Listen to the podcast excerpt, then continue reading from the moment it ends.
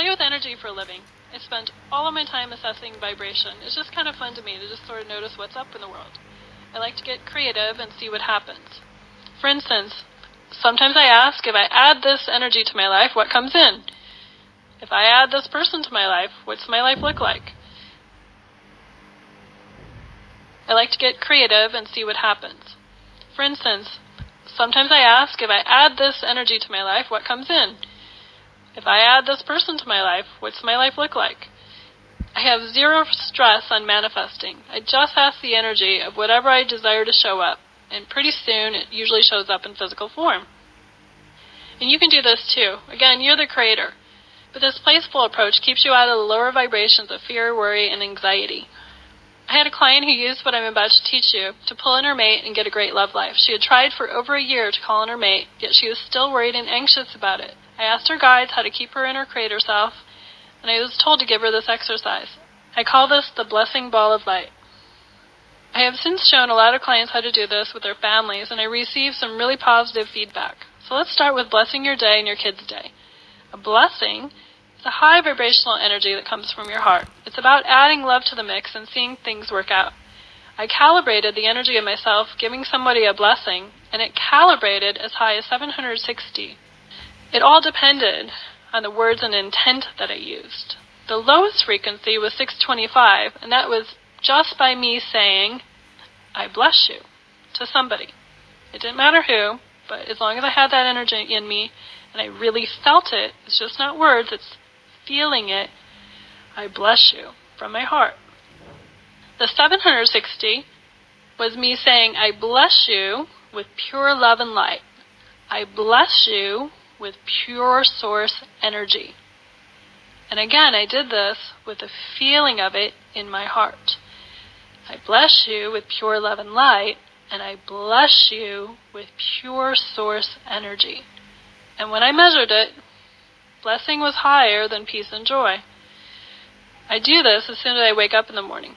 I connect to the light, I allow it to come into my heart, I picture a ball of energy, and I call it my day. And I pull in it everything I really choose for my day. Then I place it in my heart and I send the energy out to my day, smoothing everything out with ease and joy and abundance because you are a creator creating your life, you can make changes to your day ahead of time. To do this for another individual like your children, give them another ball of energy.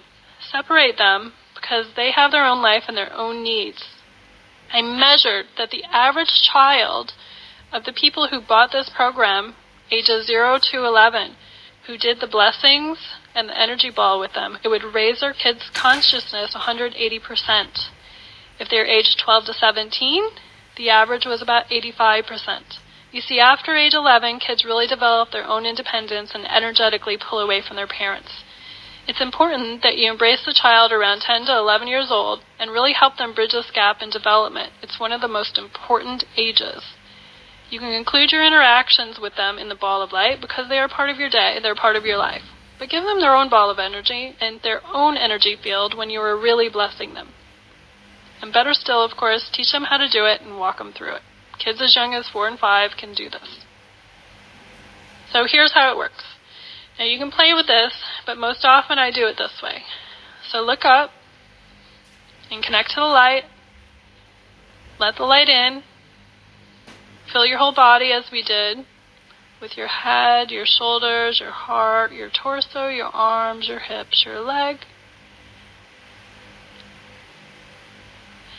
and let a column of light form around you, and let the grounding energy move into the center of Earth, connecting to the center of the planet. Picture and get a sense of the ball of light. It's about 10 inches across in between your hands. And kind of push and pull it. You can feel that there's a ball of light in your hands if you push and pull with your hands a little bit. Just feel this ball of light. And put a mental label on it called My Day. If you're doing it for your child, label it your child's name and their day. Labeling it makes it clear to the universe what you are creating. Let whatever color it wants to be show up. Some days it'll be different, and you can ask your guides what the color means and why did it show up in that color. But some general guidelines are green is for healing and abundance, gold or pink for love, gold for your God self. I've seen it brown sometimes when somebody needs grounding, or red for material and needs being helped. White is quite common, and all the colors of the rainbow are held in the spectrum of white. Sometimes I've seen multicolors or rainbows. Always just ask what it means, never assume anything. They could be different on different days.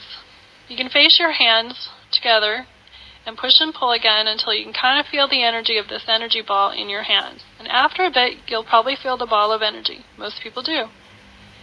The way you get a visceral feel of the ball and the lights is to do it this way.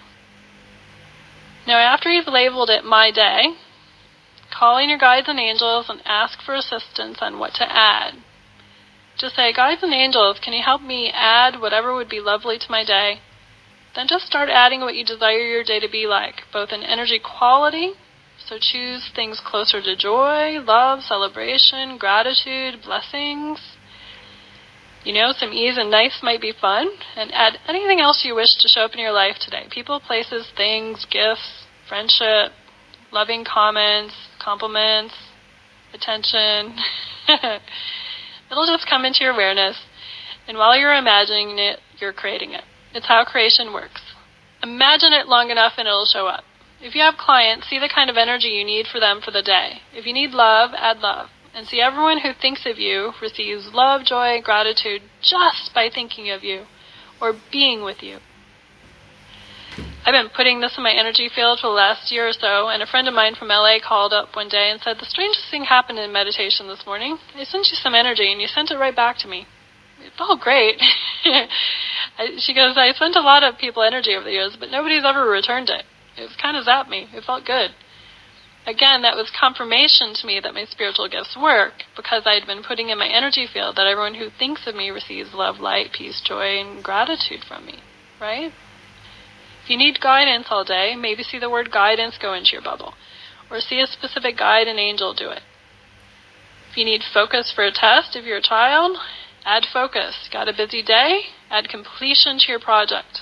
If you need the phone ringing off the hook bringing you money, add phone ringing with people wanting to bring you money. If you have an issue with a person or a long-standing unforgiven thing, see kindness and forgiveness going into your bubble. You can add smooth sails, a smooth road ahead. See yourself having fun with your children and your mate. If you need any help on your health, ask for a healthy lifestyle. Ask for great health to show up and your body to morph into a happy, healthy size, whatever your body wants to be. Or whatever your body says, a happy, healthy, and what, however many pounds. You can bless your space, you can bless your office, you can bless your car, your home. Fill it up with a rainbow of good vibes kind of energy. You can add extra energy and oomph to your body for the day. So keep filling it with joy, love, consciousness, plenty of abundance and health, wealth, and happiness. Ease joy with your family, friends, coworkers. See people receiving you well. See your mate telling you they love you. See your children joy filled. Just add whatever your heart desires.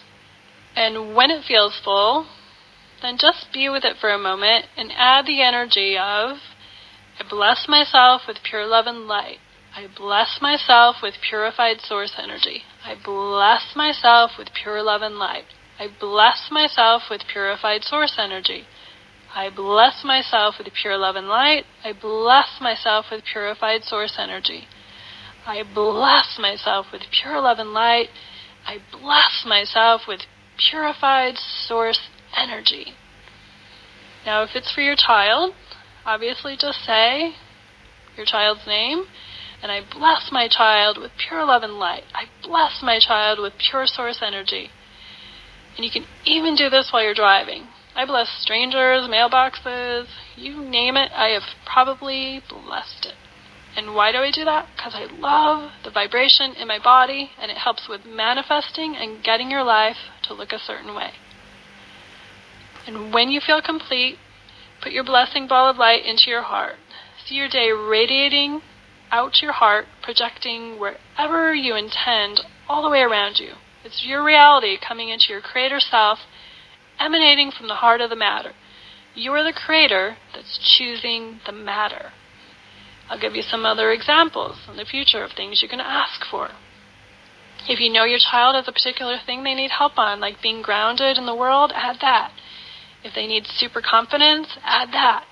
Just see it pouring into the ball of light and filling your child's body with the elixir of super confidence, and everything goes well.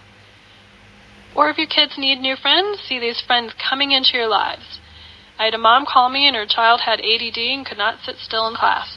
So she started using this, and in a few days she noticed a difference in her kid.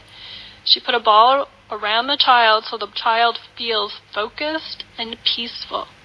She was guided that he needed to exercise for a half an hour, so she saw him doing that as well. I hear reports that it works for people. I was out of the country teaching a class and we did this blessing. This woman found her lost passport and her lost necklace in a bag, and she had looked there five times earlier that day. It wasn't there earlier, and after she did this, it was there. What she did was she added finding her passport and her necklace in the blessing ball of light, and then she found it. If you have a mate, be guided in how to bless their day. I believe you can do this for people. Just keep it on the side of what is the happiest and best good for them. You could just have a ball of light that says happiness, ease, and joy, happy travels, fun with the family, ease with the boss. Obviously, the best thing to do is to ask your mate to start blessing their own day. I had a client who told me there was no way her husband would do this. I just laughed and I had her ask him if he was opposed to using the light in his life. he said no. So she got him to push and pull his hands until he could feel the energy of the ball of light. And then she asked him to fill it in with whatever he needed. He did it. He thought it was funny, but he went along with it. She called in her angels and said, Please let him know this works. So he went to work, and he had the boss, who was always hard on him, actually compliment him that day. He called to tell her about it. He thought it was very interesting the boss did that. She reminded him to do it for a while and to visualize his day of success. One day I went to play bingo with a friend. We like to do it to just practice manifesting. I usually win. So try it out sometime. So we bless the space and we use the energy of grace. Grace is like WD 40 and it adds to whatever you're doing. Right after I finish doing this, a man working for the bingo parlor walks over to me and hands me a bouquet of flowers. And all he said was, These are for you. And I kind of looked and go, Thanks. And I started laughing. And he went back to work handing out tickets to everyone. I said, Why? And he said, Well, you just deserve these. So read into it whatever you will, but out of 50 other people in the room, right after I sent out grace and blessings, why did he come over and hand me flowers? I blessed my purse and wallet, and more money seems to show up. Right after I did it one time, I walked into my closet, put on my jacket to go to the movies. I hadn't worn it in a year. I put my hand in the pocket and I pulled out $20. It worked that quickly. So that is my wish for you that you do the blessing ball of light and more, more blessings and higher vibrations come into your life.